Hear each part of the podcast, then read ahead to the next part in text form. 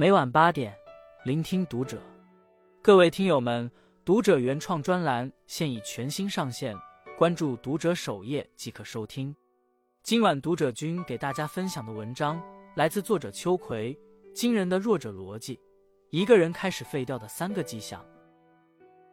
《百年孤独》中说：“我们累，却无从止歇；我们苦，却无法回避。生活不易，苦和累已构成了人生常态。强者习惯把人生调成静音模式，将挫折转化为动力，砥砺前行；而弱者沉溺于自怨自艾中，充满抱怨和不甘，到头来自己的日子越过越苦。被弱者思维禁锢的人。”都会出现以下三种迹象。第一种现象，懒生百病。朋友文豪厌倦了朝九晚五的上班生活，他给自己规划好自由职业之后，就兴冲冲的辞职了。自从告别了早起赶公交、挤地铁的日子后，他的生活骤然舒适起来。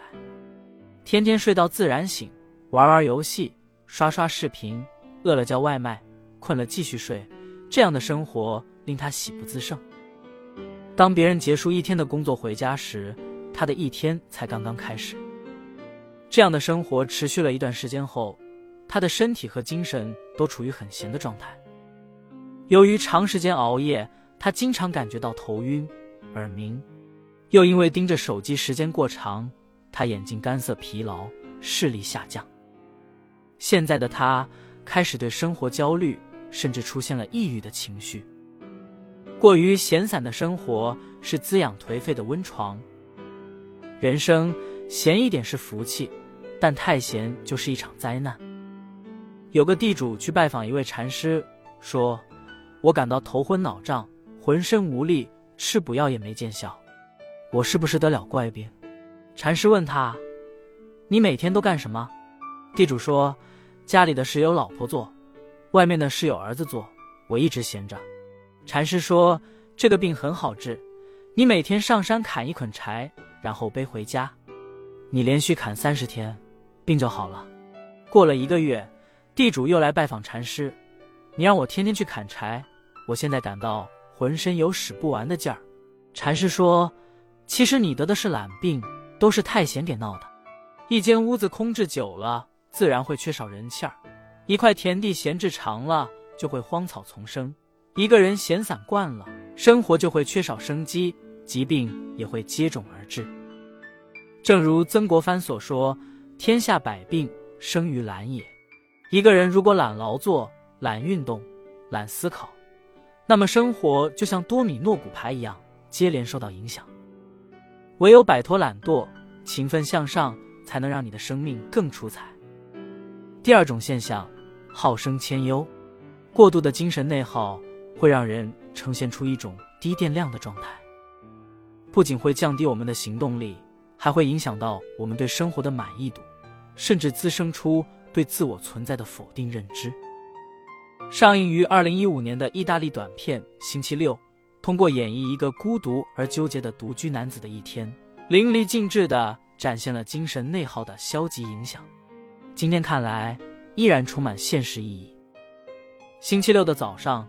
男主人公一边吃着香蕉，一边在大脑中迅速地罗列着今天要做的事情：洗碗、洗衣服、打扫浴室、给妈妈打电话、丢垃圾、支付账单，晚上再奖励自己做点有意思的事情。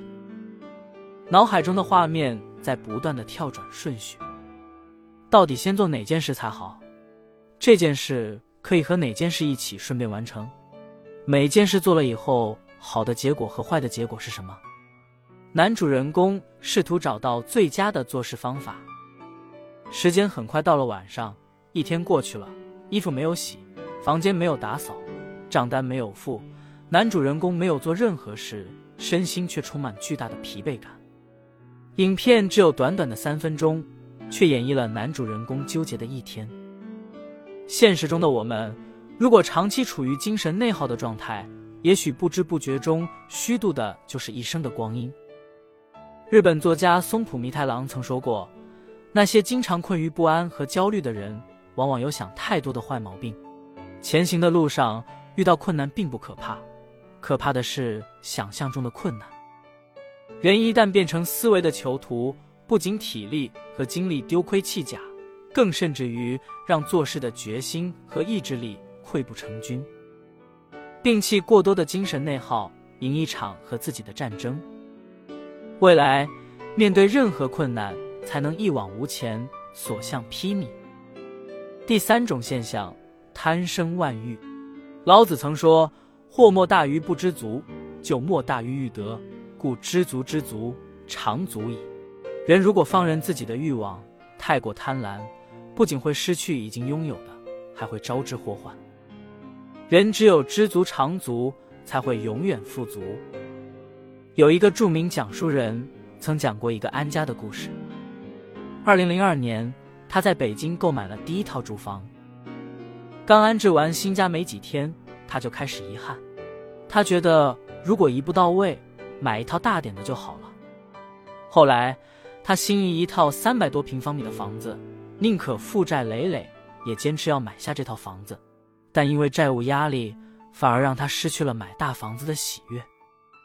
当他好不容易把债务还完后，没过多久，他转头又去买了更大的房子。现在。他终于住在了这个理想的大房子里，可他并没有因此感到更幸福，反而经常跟物业吵架，跟园林工人吵架。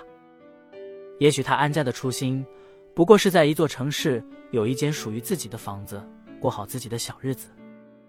但等到如愿以偿后，他的欲望开始膨胀，他不再满足于现状，而是想要更大面积、更好地段、装修更奢华的房子。欲望。让他想要的更多，却也陷得愈深。贪婪是一切罪恶的根源。曾有一家公司高薪聘请专车司机，经过多轮选拔后，三位应聘者获得最后的面试资格。最后一轮面试的题目是这样的：有块金条落在悬崖边上，如果让你开车去捡，以你的车技，能保证距离悬崖多近而不坠落？第一位回答：二十公分。第二位自信满满，十公分就够了。第三位却摇摇头，我还是远远的躲开吧。此言一出，前两位应聘者都在腹诽他的胆小和车技差，他们都觉得自己胜券在握。可当面试结果公布时，只有第三位被录用了。作为一名司机，最重要的职责就是保证乘客的安全。如果被欲望驱使，忘记作为一名司机的初心，铤而走险。无论车技有多好，总有失足坠崖的一天。庄子有言：“贪财而取威，贪权而取节。”面对生活中的各种诱惑，如果不能克制欲望，很容易丧失理智，最终迷失自己。罗曼·罗兰说：“世上只有一种英雄主义，就是在认清生活的真相之后，依然热爱生活。没有人天生就是王者，无非是经过生活的千锤百炼。”给自己加冕，告别懒惰，踏实做事，把控好人生的方向，拒绝内耗，拥抱生活，寻找生命快乐的真谛，节制欲望，守住初心，收获世间的美好。人生海海，愿你我都能摒弃弱者思维，不断拓宽生命的疆域。关注读者，与君共勉。